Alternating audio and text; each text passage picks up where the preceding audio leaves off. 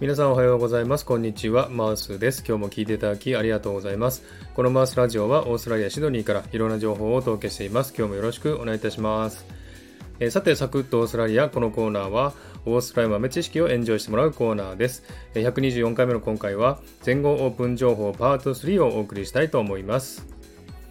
はい、さてですね、えー、昨日終わりました全豪オープンテニス情報を今日はお知らせしたいなと思っております。もう結果はね、皆さん知ってるかもしれませんけれども、えー、女子シングルスでは大坂なおみ選手が優勝しました。パチパチパチおめでとうございます。それから2番目ね、アメリカのジェニファー・ブラティ選手が2位ということでしたね。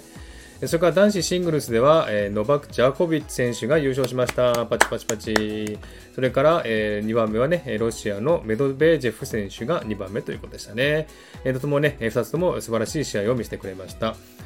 で大会の様子なんですけれどもね、え大会が始まる前は14日間の隔離や練習ができなかったり、1日5時間しかね、練習ができなかったりといろいろありましたけれども、え予定通りに2月8日にですね、通常より3週間遅れで始まりました。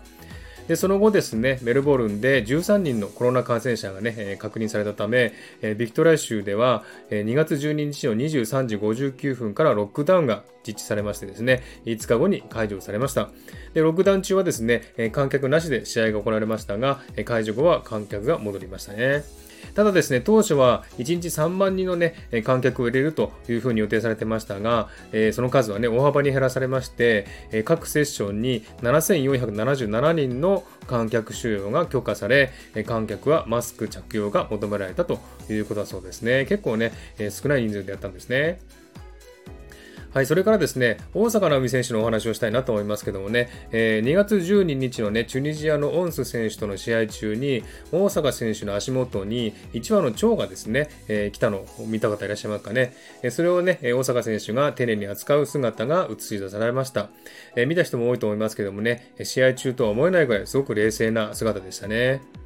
えそしてですね、大坂選手、えセリーナ・ウィリアムズ選手とのね、戦いで、えストレート勝ちしたのはすごく驚きましたね。すごくいい試合でしたね。えそして準決勝、決勝とストレート勝ち、相手の反撃を食らわせないぐらいね、素晴らしい試合でしたね。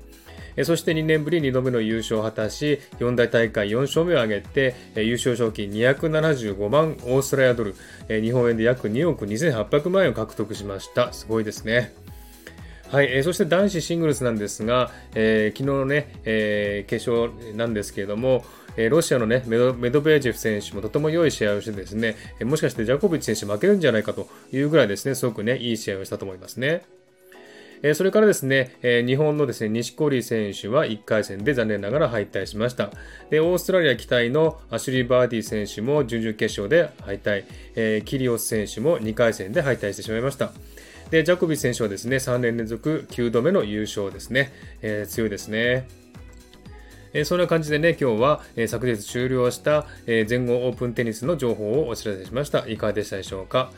またニュースなどに、ね、出ると思いますんでね、え、興味ある方は詳しくね、ニュースの方を見てみてください。